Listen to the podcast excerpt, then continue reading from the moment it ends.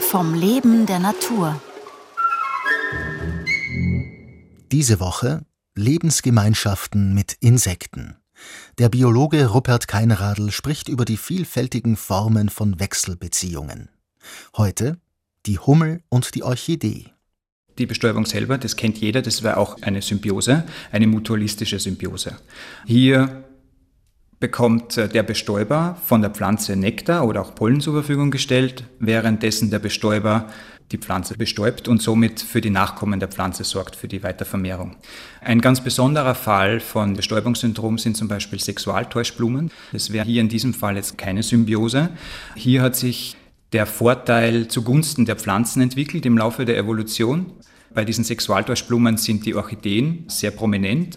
Und äh, bei uns im europäischen Raum, besonders im Mittelmeer, aber auch bei uns in Österreich, gibt es äh, die Gattung Ophris, Ragwurze. Die sogenannte Hummelragwurz ist bei uns in Österreich auch vertreten. Nicht sehr häufig, aber man findet sie immer wieder auf äh, Kalkmagerrasen. Und diese Hummelragwurz wird bei uns in Europa von der Gattung Eucera bestäubt. Das sind Hautflügler, die ähnlich ausschauen wie Bienen von der Grundfärbung her nur der Thorax ist viel stärker behaart mit einer beigen Behaarung und die Antennen sind sehr lang ausgeprägt. Thorax ist der Brustabschnitt eines Insektes. Die Gattung Eucera sind solitär lebende Hummeln und äh, die nisten sich dann in adäquaten Stellen im Boden ein. Diese Hummelragwurz wird nur von Männchen bestäubt. Da hat jemand Beobachtungen angestellt und äh, herausgefunden, dass nur männliche Hummeln diese Blüte anfliegen. Man muss sich vorstellen, die Blüte schaut sehr speziell aus. Sie hat eine sehr prägnante Lippe, die leicht behaart ist, die leicht auch spiegelt und reflektiert und äh, marmoriert ist.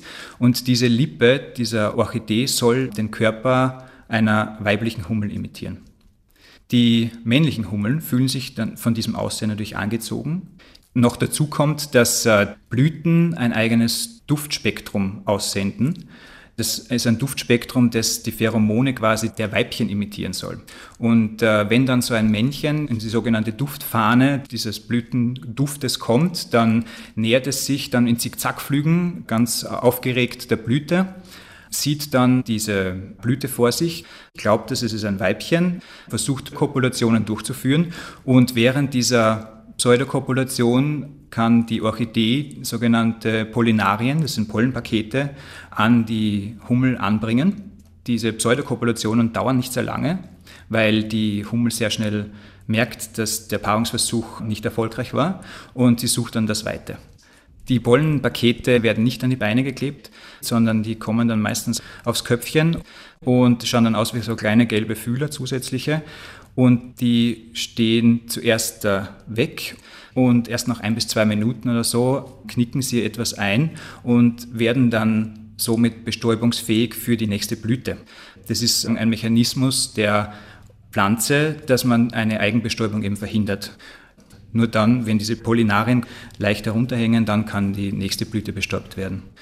In diesem Sinne wird eigentlich die Hummel getäuscht, das Insekt wird getäuscht von der Pflanze weil eben sie nicht äh, zur Vermehrung eben kommt, die Hummel. Diese Pseudokopulationen sind nicht erfolgreich, aber die Pflanze kann so bestäubt werden. Die Bestäubungsrate, was man aber dazu sagen muss, ist eigentlich sehr, sehr gering. Die liegt so nur zwischen 5 und 10 Prozent der ganzen Blüten was man herausgefunden hat, weil die Hummeln auch lernfähig sind.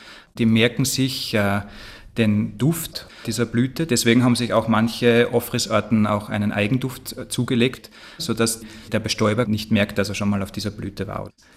Wenn die Bestäubungsrate nur zwischen 5 und 10 Prozent ist, könnte man sich denken, so, das ist eigentlich nicht sehr erfolgreich. Aber eine Orchidee produziert bis zu 30.000 Samen.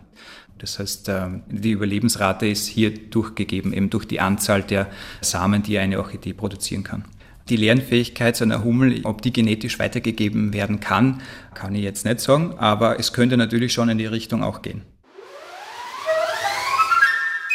Morgen um 5 vor 9 die Azteker-Ameise und ihr Baum.